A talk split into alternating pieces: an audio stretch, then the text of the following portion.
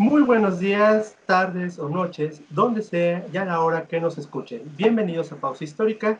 Yo soy Luis Carlos Chávez Hernández y desde la heroica pueblo de Zaragoza le damos la más cordial bienvenida. El día de hoy me acompaña mi querida amiga Margie Donati. Dona, ¿cómo te encuentras? ¿Y qué tema vamos a hablar el día de hoy? Hola a todos. Eh, hola Luis, ¿qué tal? Yo soy Marelle Donají. Eh, desde San Pedro de Cholula me da un gusto hablar con ustedes y obviamente acompañarlos en este espacio para hablar de un tema sumamente interesante. Me refiero al estado de salud mental en México. Muchas gracias, Dona.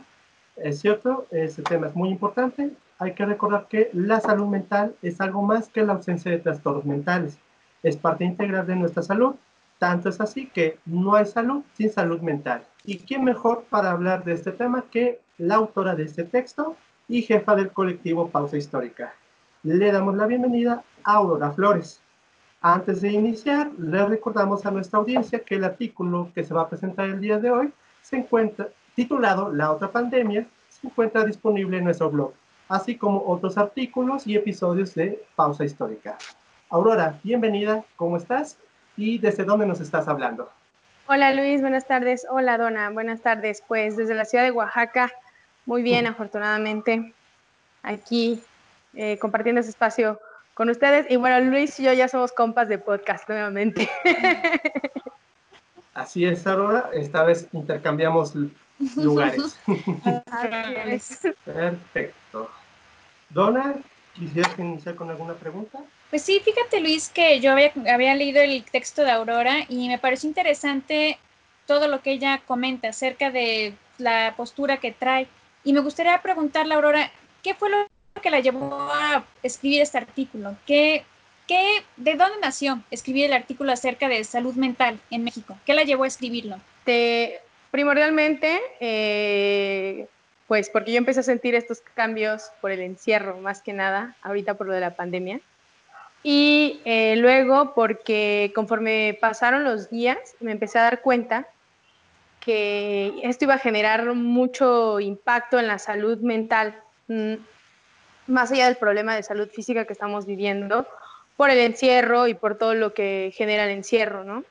Y sobre todo porque históricamente eh, no se habla mucho sobre los problemas psicológicos eh, el estado de ánimo que producen este tipo de cambios históricos como es la pandemia del COVID. ¿no?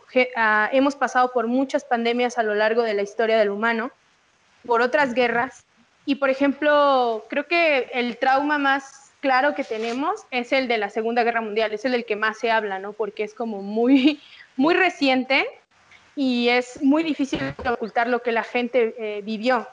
Además de que en otras pandemias no se habla ni de otras guerras. Eh, entonces, este, la gente está acostumbrada a normatizar, ¿no? O sea, cree que es como, oh, llegó la pandemia, después se estuvo y ¡pum! se fue, ¿no? Y también está siendo un poco difícil eh, eh, la transición de la pandemia, porque como no somos conscientes de que es parte de un proceso, ¿no? que la pandemia llegó que nadie nunca ha estado preparado para recibir pandemias ni para comportarse ante una guerra o algo similar, sobre todo para las pandemias, ¿no? porque no es algo que, esté bajo el control de las personas. ¿Cómo se vive la pandemia y cómo altera la vida de la, gente en una pandemia? La gente de ahora no tiene la conciencia de eso porque la última pandemia fue hace mucho tiempo, ¿no? aparte de la de este, la influenza, pero esa no tuvo tanto impacto como el que estamos teniendo ahora en comparación con lo de la gripe española u otras. Y entonces, este, ¿cómo es la vida después de esto? Porque me parece que mucha gente está pensando, y creo que lo está tomando así con los semáforos, que, que mañana ya vamos a estar en semáforo verde y de pronto vamos a poder ya salir todo el mundo y la vida va a volver a ser igual que antes, ¿no? Y no va a ser así, realmente no va a ser así, porque quizá algún día volvamos a la normalidad de antes, pero para eso van a volver a pasar tantos años, ¿no? Y al final de cuentas no va a ser lo mismo porque el pasado pasado es y las nuevas formas de vida, las formas nuevas de pensar, eh, la experiencia que nos va a dejar esto, hay a quienes no se les va a olvidar y hay quienes van a decir, ay, sí, fue una payasada o algo inventado por el gobierno igual, pero tiene su consecuencia por, de alguna manera en el estado psicológico, ¿no? Por eso es que decidí escribir sobre este tema. Muy bien, Aurora. Y yo tengo otra pregunta. cómo esta pandemia afecta a la salud mental. Es decir, cómo este encierro que de la noche a la mañana nos cae afecta nuestros hábitos, afecta nuestros pensamientos, afecta incluso la forma en que nosotros percibimos la realidad. ¿Por qué? Porque hay que entender que había una normalidad antes de esta pandemia que de pronto se corta, termina definitivamente, y ahora nos están hablando de una nueva normalidad, pero tratando de hacer un recuento de daños, ¿cómo esta pandemia afecta a la salud mental? Híjoles, es un golpe bastante fuerte porque el primer golpe o el primer síntoma que se va a presentar va a ser el miedo, ¿no? De alguna u otra manera, en diferente escala, pero el miedo es uno de los principales sentimientos que estamos teniendo ahorita la humanidad en el mundo. Este es el miedo a que, bueno, no sé ustedes, pero personalmente a veces el miedo de que salgas y te contagies, el miedo de que se contagie algún familiar tuyo y sobre todo el miedo de qué va a pasar con el futuro, ¿no? Si de por sí el futuro causa incertidumbre en el ser humano por naturaleza, ahora ante esta realidad, ¿no? Ante el golpe económico que sí o sí va a suceder, ¿no? Es cómo la vida va a continuar, ¿no? Eh, quienes han perdido familiares, quienes tienen un enfermo ahora mismo, este, entonces, el miedo es el principal factor que pondera ahorita en la sociedad. Y a esto, eh, pues se le suman, eh, bueno, mejor dicho, se divide en tres sectores de manera general que están sufriendo el miedo, lo dicen los especialistas, que serían los doctores, la gente que está enferma y la gente que está en el encierro. Eh, por principio, los doctores, a pesar de todos los rumores que hay alrededor de ellos, ¿no? Este, esta gente ha estado ahí al pie del cañón desde el día uno que empezó la pandemia. Y esta gente, yo sé que está, bueno, los doctores están acostumbrados a trabajar por largas jornadas y con unos horarios súper rudos y viendo cosas súper fuertes que muchos de nosotros no, no aguantaríamos. Sin embargo, la diferencia en esta situación es la incapacidad de, la institución. Muchos doctores están exponiendo su vida para salvarlas de otros, ¿no? Muchas personas que están llegando enfermos y que, y que está sobrepasando la capacidad del, instituto, ¿no? Este, ¿Qué pasa? Que ahora los doctores eh, no tienen equipo para protegerse, ¿no? Y antes, pues sí, te salvaban la vida y eran los héroes que te salvaban la vida, pero ahora son los héroes que no solamente te salvan la vida, sino que ponen en riesgo su vida y la de su familia, porque quieran o no, hay muchos que se han ausentado y se han estado excluidos de su familia, pero final de, al final de cuentas son humanos. ¿Cuánta gente no han tenido que ir a decirle, sabes que tu familiar murió, sabes que hicimos todo lo posible, pero ya no teníamos medicamento para dárselo, ¿no? Porque esto también no lo piensa la gente, o sea, a veces sí les quieren dar el servicio, pero ¿cómo le puedes dar una calidad de servicio a la gente que está mal si tú no tienes el medicamento ya porque el instituto como instituto, como institución, ya no está, este, solucionando el problema, ya no es cosa del doctor, ¿no? Ese es un ámbito. El otro ámbito serían los enfermos, ¿no? Eh, eh, pues ya de por sí la enfermedad es muy agobiante, según lo que sé por, por, personas cercanas a mí que han vivido la enfermedad. Y además es cara, volvemos también otra vez al sistema. Y este, si la pasas en, cara, en casa, perdón, eh, pues tienes que tomar medicamentos que pues así baratos, baratos no son. Si lo pasas en un hospital y vas al seguro social, pues ya sabemos ahorita todos los rumores que hay alrededor de esto, ¿no? Y si lo, lo pasas, ajá, exacto. Y si lo pasas en un hospital privado, no, pues olvídate, ¿no? O sea, eh, leí una nota de un señor, este es un caso en Estados Unidos, que tenía noventa y tantos años y el, el señor había vencido el COVID y buena noticia, pero debía un millón de dólares al hospital. O sea, ¿para qué vivió básicamente? Decía el señor, ¿no? ¿Para qué ¿para qué me salvaron si de todas maneras mi vida está como endeudada a ellos, ¿no? Entonces, y la preocupación de estar enfermo, de contagiar a más de tu familia, ¿no? Entonces, ese sería, eh, volvemos a lo mismo, el miedo, ¿no? Y eh, el encierro, que es el más grande y en el que creo que todos los que estamos aquí nos hacemos partícipes, ¿no? Llevamos encerrados cinco meses y por naturaleza psicológicamente no está bien sea, no está bien que la gente esté encerrada tanto tiempo y esté aislada tanto tiempo. Los psicólogos dicen, no, el aislamiento social no está bien porque somos por naturaleza este, seres sociables, aunque haya quienes digamos, ay, no, la gente entre más lejos, sí, sí, sí, pero el ver gente diferente todo el tiempo, aunque no convivas directamente con ellos, te hace bien a la salud, ¿no? Y bueno, esta gente encerrada se divide básicamente en tres. Eh, los primeros son esta gente que está encerrada con niños y adolescentes, y aquí hay que eh, destacar algo.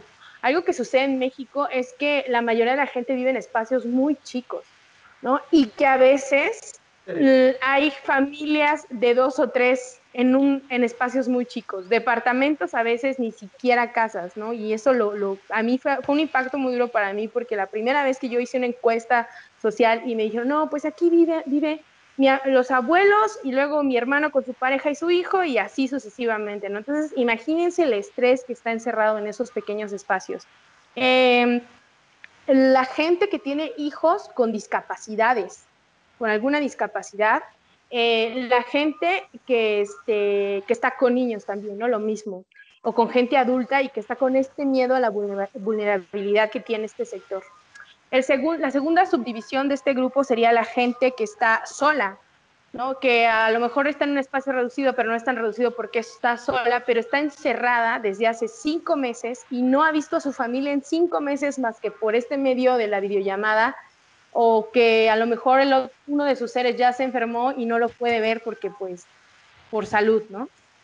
Eh, y bueno, por último sería la gente que está de luto porque haya perdido algún familiar por la contingencia o por alguna otra enfermedad este, que ahorita se, se, detuvo porque ven que las, las, personas que tenían otro tipo de enfermedad no están siendo atendidas de manera regular por el seguro porque pues otra vez está sobre, sobrepasada la institución.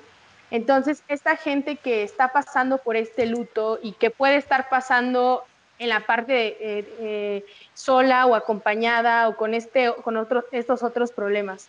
Entonces, aquí me gustaría eh, recalcar que algunos de los síntomas que, se va, que va a generar esta, este miedo, pues lo primero es la preocupación, como les decía, la preocupación por saber qué va a pasar en el futuro y puede denotar irritabilidad, este, agotamiento, ¿no? De pronto te sientes muy cansado y no sabes ni por qué es, eh, ansiedad y puede que te vuelvas un poco más sensible o que la gente que era como este, propensa al alcoholismo y a las drogas las consuma más. También puede ser que o te vuelvas muy sociable o que te vuelvas menos este, sociable. Y pues algo que ha denotado mucho en México, eh, que la violencia incremente, ¿no? Ya les estaba diciendo yo, si están en espacios reducidos con, con, con problemas familiares que, que, de por sí igual preponderan en, la sociedad mexicana, pues ahorita hay una alza de esto por todo lo que genera el estrés del encierro, ¿no? Y el miedo. La gente que ya se quedó sin trabajo, la gente que inclusive eh, tuvo, tenía empresas o restaurantes o este tipo de cosas que ahorita ya quebraron, hicieron lo imposible por, por conservarse, por mantenerse, por, por estar ahí al pie y que no, no pudieron y que no solamente quebró el trabajo de toda su vida, sino que tuvieron que desemplear a tanta gente y hay a quienes sí les pega eso. Hay jefes a los que no les importa, ¿no? Pero hay gente a las que sí les duele saber que van a dejar a la calle tantas familias y en la situación en la que estamos. Entonces son una serie de factores muy grandes en las que está dominada sobre todo por el miedo y que nos lleva a, a pensar bien este, pues a cuidar un poquito más la salud mental, ¿no? Eh, no sé si quieran que les diga de una vez las sugerencias para, para, esto o las dejamos al final. Yo creo que pasaríamos mejor con otra pregunta, Donna, si es que tiene otra. Eh, me hace muy interesante lo que comentaba ahorita Aurora, más que nada por el impacto de estas familias y porque hoy en día la salud mental, pues ya lo decían, ¿no? Antes era tabú, antes era mal visto y ahorita surge como Incluso algunas generaciones llegan a considerarlo moda, de que entre nosotros millennials ahora la terapia es una, es una moda. ¿Tú cómo podrías como argumentar esto ahora? ¿Es una moda? ¿No es una moda? ¿Ya está? ¿Qué? ¿Qué genera? ¿O cómo se ve hoy en día?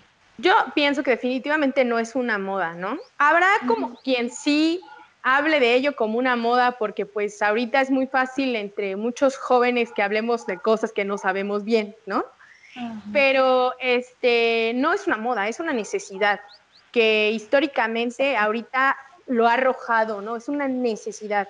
Eh, desgraciadamente, eh, como tú decías, las generaciones de ahora lo exigen más que las de antes, ¿no? Y e inclusive esas generaciones de antes nos llegan a decir, ah, no, pues es que ahora son la generación de cristal. No, es que lo que pasa es que esta generación de cristal ha concientizado los patrones de conducta que viene arrastrando de muchísimas generaciones atrás y que esas generaciones no tuvieron el tiempo de detenerse a meditar cuáles eran sus problemas de salud mental, porque culturalmente no, no se podía hacer, porque culturalmente no estaba mal visto incluso, ¿no? Porque no sé, a mí me tocó todavía que cuando era niña yo me acuerdo que era como, ay, es que Paquito tiene que ir al psicólogo.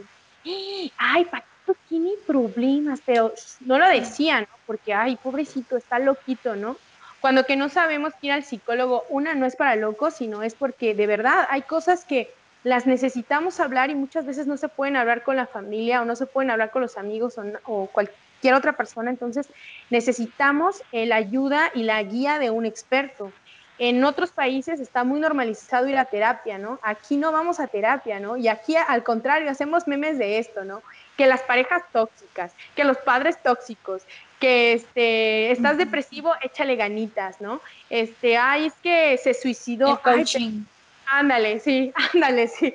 No, es que se suicidó, ay, pobrecito, pues si se quitó la vida fue porque quiso. No, no, no, o sea, para llegar al punto de un suicidio, para llegar al punto de una depresión, hay un proceso larguísimo que muchas veces no es desde que la persona nace, ¿no? Sino que ya trae consigo los patrones de conducta. Entonces, esta generación ya no tiene forma de ocultarlos, ¿no?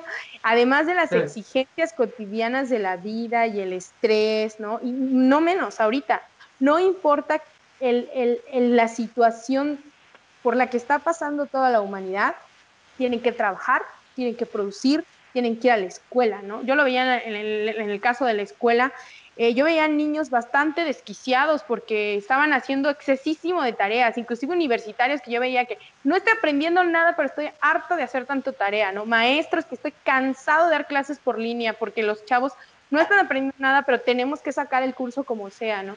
Eh, personas que están trabajando el doble, el triple por, por internet, porque como no pueden ir a la oficina y tienen que comprobar que están trabajando. Entonces, eso no importa al final de cuentas siempre, no importa tu salud mental, lo que importa es que tú produzcas, ¿no?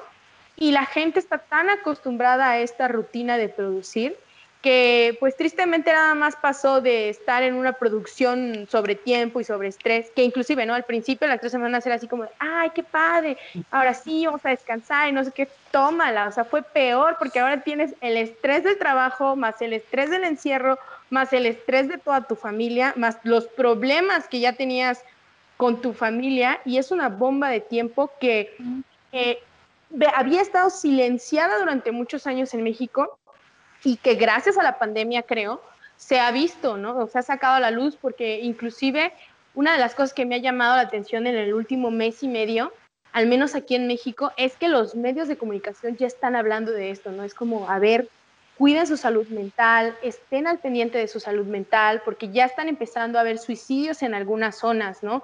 Es demasiada la presión, cualquier ser humano necesita relajar esto, sacar lo que está sintiendo. Somos humanos, todos estamos pasando por esto y es muy bueno que a partir de esta experiencia empecemos a normatizar que cuando tu bolsita, tu corazón, tu cerebro ya no puede más con esto, lo tienes que expresar. Y hay, hay este, profesionistas que te pueden ayudar.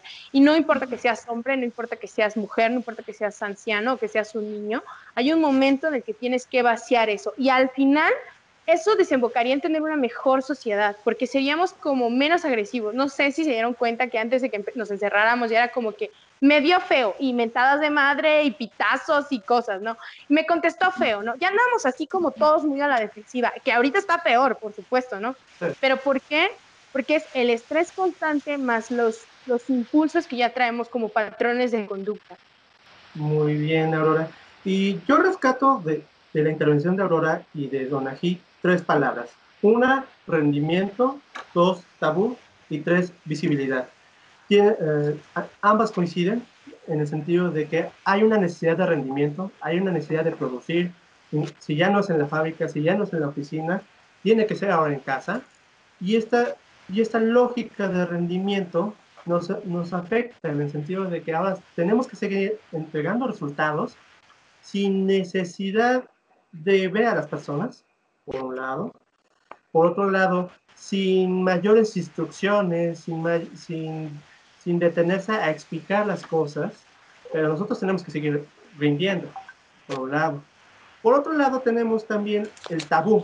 El tabú, esta idea de si yo no estoy loco, yo no tengo que ir al psicólogo, cuando hay que entender que muchos de nosotros eh, atravesamos por problemas en, cuanto a la salud mental, ya sea el estrés, cumplir con las clases, entregar trabajo, entregar una tesis, en mi caso. También la depresión, depresión de no ver a nuestros seres sociales, de no, de tal vez perder el trabajo o, muchas cosas. E incluso la, la, agresividad, o sea, las noticias, las noticias nos revelan que hay, sí, dígame. Perdón, ¿y sabes qué, Luis? Que hay una cosa que no, no comprendemos y que está faltando muchísimo ahorita, que es la empatía, ya se veía viendo. Eh, no todos manejamos la tristeza, el sufrimiento, el luto de la misma manera, no todos. Entonces, como no, porque somos individuos y los individuos nos comportamos de maneras diferentes y reaccionamos de manera diferentes a todas las cosas. Entonces, precisamente, este, no sé, hay gente que pueda llorar tremendamente en el momento y hay gente que simplemente no hace nada, ¿no? Es como continúa con su vida y ya, pero eso no quiere decir que ahí no tenga el luto, ¿no? O no tenga el miedo o eh, el estrés a la inseguridad de lo que está pasando o todo esto, ¿no? Entonces, esa, eso que tú dices, este, el tabú hace más pesado esto porque no sé, o sea, como hombre puede ser posible que ahorita un hombre esté atravesando porque perdió el trabajo y porque su familia se está quedando sin comer y ya no puede más con esto. ¿Y cómo, cómo saca todo esto si la sociedad históricamente te ha dicho que tú no puedes llorar porque eres un hombre, que tú como hombre tienes que aguantar todo esto porque si no, no eres un hombre macho cabrío, ¿no? Entonces, ¿cómo te acercas a un eh, especialista si te han dicho todo lo contrario? Perdón, ah, No, está perfecto. ¿Por qué? Porque la salud mental está determinada por múltiples factores socioeconómicos, biológicos y medioambientales. Es claro que la sociedad afecta mucho al individuo. Y ah, con esto quisiera... Hablando, hablando del ambiente, ah, otra vez te voy a interrumpir, perdóname. Este, es que no, también no es lo mismo pasar el encierro ahorita en un lugar en campo que en la ciudad. Y ahorita yo estoy viviendo eso justamente. Yo vivo en campo, y yo tengo la, la, oportunidad de salir a mi patio y estar con mis animales y sentarme debajo del árbol y ver el cerro y todo el show, ¿no? Pero yo estoy consciente y se los he dicho a mucha gente.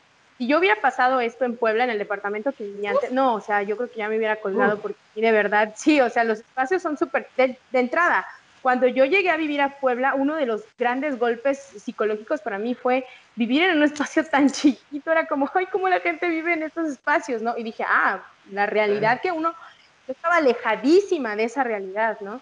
Y eso fue lo que a mí me llevó a pensar desde el día uno que fue el encierro y sentir tanta empatía por esa gente encerrada, ¿no? Eh, porque a lo mejor nunca han tenido tanto espacio pero de todas maneras yo sentía, ay Dios mío, no esa gente que está encerrada y no es una, sino son cinco, seis personas en un solo lugar, no van a aguantar tanto tiempo, ¿no? Y pues ha sido claro.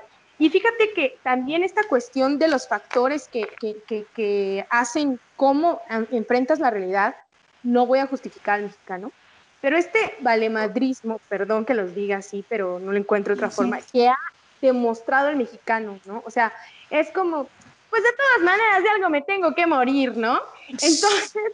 Somos jóvenes. Oído, ándale, no, y aunque no estén tan jóvenes, esto que hemos oído tan repetidamente en las calles o en cualquier lugar, es prueba clara, también yo pienso de alguna manera de evadir la realidad o de poder sobrellevar la realidad a la que nos estamos enfrentando. Porque si por algo nos caracterizamos los mexicanos, es que nos burlamos de nuestras desgracias. O sea, vaya, somos una cultura que históricamente celebra y baila con la muerte. Muchísimas culturas no entienden esto, ¿no? Y nosotros lo hacemos, o sea, desde hace muchísimos años. Entonces, que si este, te caíste, lo primero que haces es reírte y después preguntarle que si está bien, o sea, desde lo mínimo hasta lo máximo, ¿no? Entonces, ahorita quizá mucha gente ya llegó al punto o desde un principio que dijo, pues a lo mejor sí existe el virus o a lo mejor no existe el virus, pero ¿y qué no? De todas maneras me voy a morir, ¿no? O es su consuelo ante algo que lo sobrepasa, ante una realidad que lo sobrepasa y decir, pues tengo que seguir viviendo, tengo que seguir continuando con mi vida y como no puedo asimilar este gran problema que, que, que está encima, pues a la viva México, ¿no? O sea, somos chingones y seguimos con nuestra vida. Sí, la verdad. No es justificación, ¿eh? pero pienso que psicológicamente tiene que ver algo con eso. Bueno, y partiendo de este último punto de sobrellevar, ¿qué acciones tenemos que tomar para proteger la salud mental a manera de conclusión? Bueno, eh, el primer factor que dicen los psicólogos es, número uno, señor, deje de ver noticias no es necesario que esté viendo tantas noticias, sobre todo esas que te llegan con que mañana es el gran fin del mundo, señoras y señores. No, no, no, o sea, no, no vea eso, no necesita saber que mañana es el fin del mundo ya, porque además esas noticias regularmente no tienen mucho sustento. Tampoco que estés investigando que si los Illuminati sí nos van a invadir o que los, eh, los extraterrestres ya nos mandaron el COVID o que China contra Estados Unidos. O sea, no te desatiendas, pero no te obsesiones. O sea, ya no busques más en Internet porque es, además te genera un cansancio. Y este, la otra es, tampoco generes más, más, este, más noticias que, que no, no, son necesarias generar. generar. Eh, la segunda sería, eh, ah, que no veas todo el tiempo cuánta gente se va, se va muriendo, porque no es sano. O sea, no es que no tengas empatía con la gente que está perdiendo, ah, estresa, o sea, estás viendo 5, 55, 60, 200. de todas maneras, mijo, la gente muerta no la vas a poder ir a salvar y tú tienes que cuidar de tu salud mental, ¿no?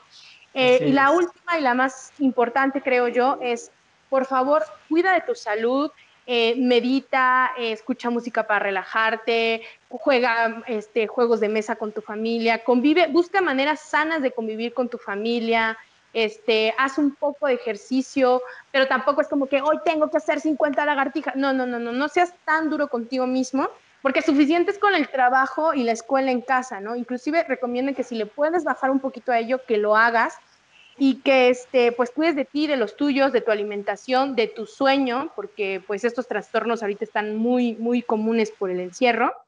Y al final de cuentas, el gobierno eh, pone a disposición varios servicios. Eh, primeramente, si uno llama al 911, el gobierno de, cada estado ofrece un servicio de ayuda psicológica que ellos ya tienen este, preparado. Y por otro lado, el gobierno nacional hizo una página que así ustedes pueden poner ayuda psicológica por COVID, por luto, por lo que sea, y tiene eh, este, en disposición una serie de números de varias clínicas privadas y, y, este, y públicas que están dando atención gratuita y están dando atención de emergencia telefónica. Y tienes una crisis de ansiedad, tienes una crisis de que no puedes con el luto si acabas de perder una persona. Inclusive hay clínicas especiales para la gente que está pasando por un luto, para la gente que tiene un enfermo con coronavirus, para un enfermo que está pasando por el coronavirus, para niños, para niños con autismo u otra discapacidad. Entonces, la verdad, esta página está muy completa para la ayuda psicológica. Y finalmente, la OMS con la OMP eh, tienen eh, una página en la que ofrecen diferentes eh, libros, videos, inclusive cursos, si ya te quieres echar más sobre esto, para ir lidiando con, pues, con el estrés que está generando esta pandemia. Muy bien, muchísimas gracias Aurora. Hay que entender que pequeñas acciones para distraer la mente de todo este contexto de la pandemia genera grandes beneficios a largo plazo. Hay que tener mucho cuidado con esa salud mental y, hay que seguir las recomendaciones de Aurora. Dona, no sé si quieres agregar algo más. Pues también recordar las recomendaciones que nos han hecho desde casi al principio, el no salir de casa menos que sea urgente para hacer compras, para ver al, no sé si al, a lo que comentaba Aurora en los hospitales, es bastante complicado. Tener siempre cubrebocas, las caretas, lavarse las manos, y pues ahorita que lo menciona Aurora, si en algún caso, pues pedir ayuda, no tiene nada de malo si es que te sientes que de verdad el encierro te está volviendo loco, pues no, como dice ella, no es tu locura, no es el estrés y justamente Aurora nos acaba de mencionar a dónde podemos acudir. También en su artículo, cuando entren al blog también están disponibles ahí los teléfonos por cualquier cosa. Así es. Muchísimas gracias, Donna. Ya nos estamos despidiendo. Le recordamos a nuestra audiencia que pueden seguirnos a través de Facebook y, e Instagram. También este artículo está disponible en nuestro blog colectivopausahistórica.wordpress.com. Además pueden seguir este podcast a través de Spotify, YouTube, Apple, Apple Podcast y Google Podcast. De esta manera nos despedimos. Volvemos la siguiente semana con nuestros temas. Muchísimas gracias, Aurora. Gracias a ustedes. Y muchas, y muchas, y muchas gracias. Y gracias, Donna, por, gracias, por esta compañía. Hasta luego.